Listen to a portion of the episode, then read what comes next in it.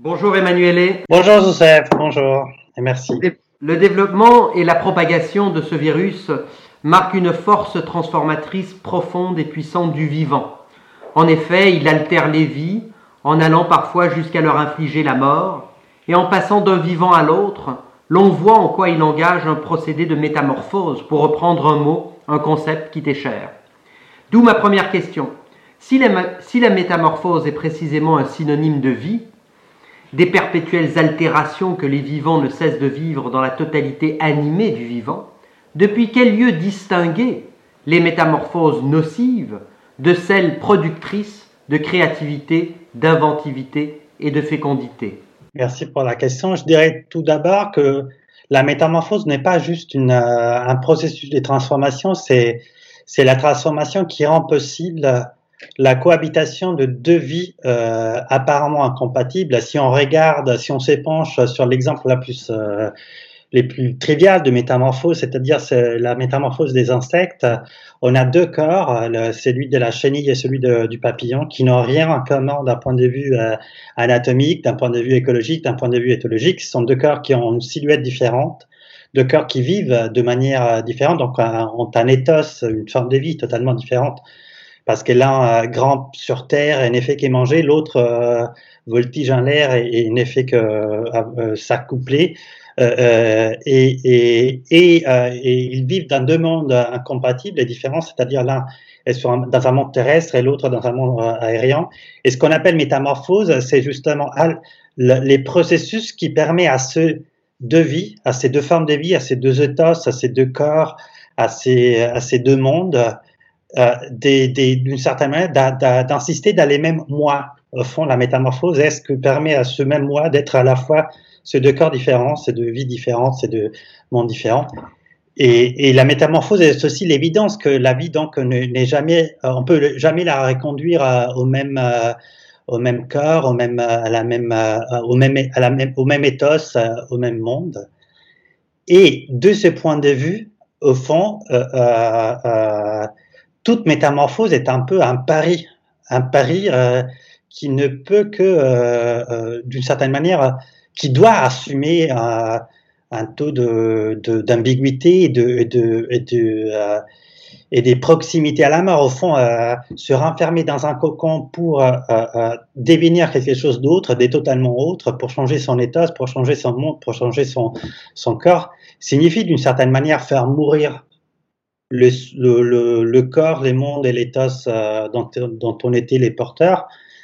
Donc la distinction est peut-être à faire que ex post, d'une certaine manière, euh, euh on, on, la vit d'ailleurs euh, euh, quotidiennement, cette, cette expérience de la métamorphose, à chaque fois qu'on se renferme un soi et, et pour, pour soi-disant détruire nous-mêmes, pour nous faire du mal, mais c'est cette destruction qui permettra après, d'une certaine manière, à, à la vie de se reconstruire. C'est au fond, même aujourd'hui, on se renfermé dans la maison pour espérons-le, euh, pour euh, construire un nouveau corps social, euh, économique, moral, évidemment, outre que un nouveau corps biologique. Donc, les problèmes de la métamorphose et, l'évidence de l'expérience qu'on fait, c'est que ce n'est pas possible au préalable distinguer ce qui est bien, ce qui est mal, les côtés de la mort et les côtés de la vie.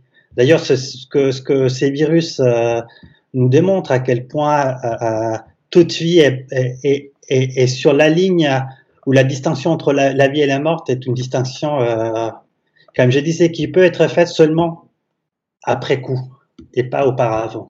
Mm. C'est d'ailleurs toute la difficulté de ce que qu'on traverse d'un point de vue politique, par exemple, d'un point de vue euh, moral et d'un point de vue euh, outre que d'un point de vue biologique. Oui, donc je comprends très bien cette exigence de pensée que tu que tu mets en avant Hein, celle de penser les multiples métamorphoses au sein de la totalité vivante du vivant, jusqu'à une certaine, non pas synonymie, mais en tout cas mouvement entre mort et vie, hein, entre la vie et la mort, et cette essence évolutionnaire où tout être, de la plante à l'être humain en passant par les animaux, qui se fait, se défait, se refait, se détruit, se reconstruit. Mais dans cette perpétuelle métamorphose, depuis quel lieu penser et acter l'instant de la liberté, de contrer, de chercher à arrêter, de requérir une interruption du virus et de la métamorphose que le virus inflige aux vivants. Penser la liberté signifie toujours euh, la pensée euh, dans, un cas spécifique, dans un cas présent, dans un cas particulier, parce que ce n'est pas possible de penser la liberté au sens euh, général. Donc, par exemple, dans, notre cas, la, la, question qui se pose et qui se posera sera comment penser la liberté après ces basculements du paysage politique dont on, on est les témoins, au fond, euh, on vit une situation extrêmement paradoxale euh, d'un pouvoir politique, c'est-à-dire urbain, euh, qui a suspendu la ville, qui a rendu la ville un espace interdit, un espace techniquement qui existe seulement sous, vitrine face à nos yeux et qui, a confiné la presque totalité des vivants dans leurs habitations privées. Euh, presque euh, assigné à domicile en fait. Et, et, et, ces changements, ces basculements vont se prolonger euh, de manière indéfinie. On, l'a, on l'a, on l'a, on l'a entendu et surtout va, à mon avis, profondément changer les paysages politiques de manière, de manière définitive. Donc, ce qui est, ce qui sera inventé, c'est ces, ces, ces nouveaux, ces nouvelles espaces politique comment reconstruire, réinventer cet espace qui s'étendait face à nos yeux, à nos yeux, comment dire, une fois qu'on avait fermé la porte de nos appartements et qui n'existe plus, qui a été retiré, qui a été euh, suspendu, qui a été fond euh, interdit. Comment les reconstruire? C'est ça, au fond, euh, la question de la liberté, c'est une question spatiale. Comment sortir, non pas physiquement de nos maisons, mais comment produire un espace qui nous permettra à nouveau de sortir de la maison, de sortir de cet espace qui est défini de toute manière de, de, euh, la domination, de la, de la souveraineté d'un individu sur des objets, sur les, êtres qui l'entourent. Donc l'invention de la liberté, parce que la, la, question est aussi importante, euh, la, la, liberté est toujours quelque chose qu'il faut inventer, réinventer, n'est pas une dimension ontologique, n'est pas quelque chose qui nous est assuré pour toujours. C'est un geste qui produit ses propres conditions de possibilité à chaque fois. Donc euh, la grande, euh, les grands paris, qui est à la fois philosophique, moral et, aussi euh, politique, c'est comment construire nous, parce qu'il faut la construire évidemment d'en bas, à partir de chaque maison, de chaque appartement, de chaque chez soi, les couloirs qui nous permettra à la fois de sortir de notre chez nous et de, et de rejoindre les autres en fait. Parce que l'autre grande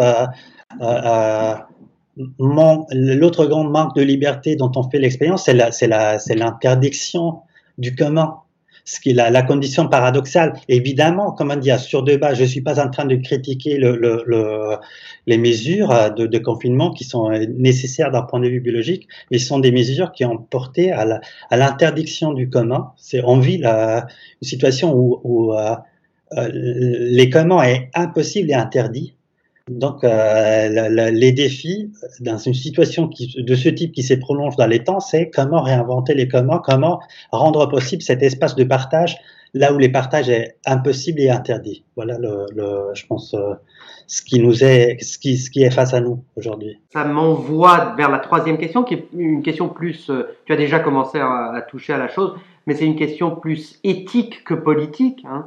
Euh, que fais-tu donc dans, cette métamorphose euh, perpétuelle et, et, hein, C'est très mouvant. Que fais-tu de la souffrance et de l'urgence aujourd'hui de la contrecarrer? De la souffrance entraînée et déployée par cette métamorphose virale.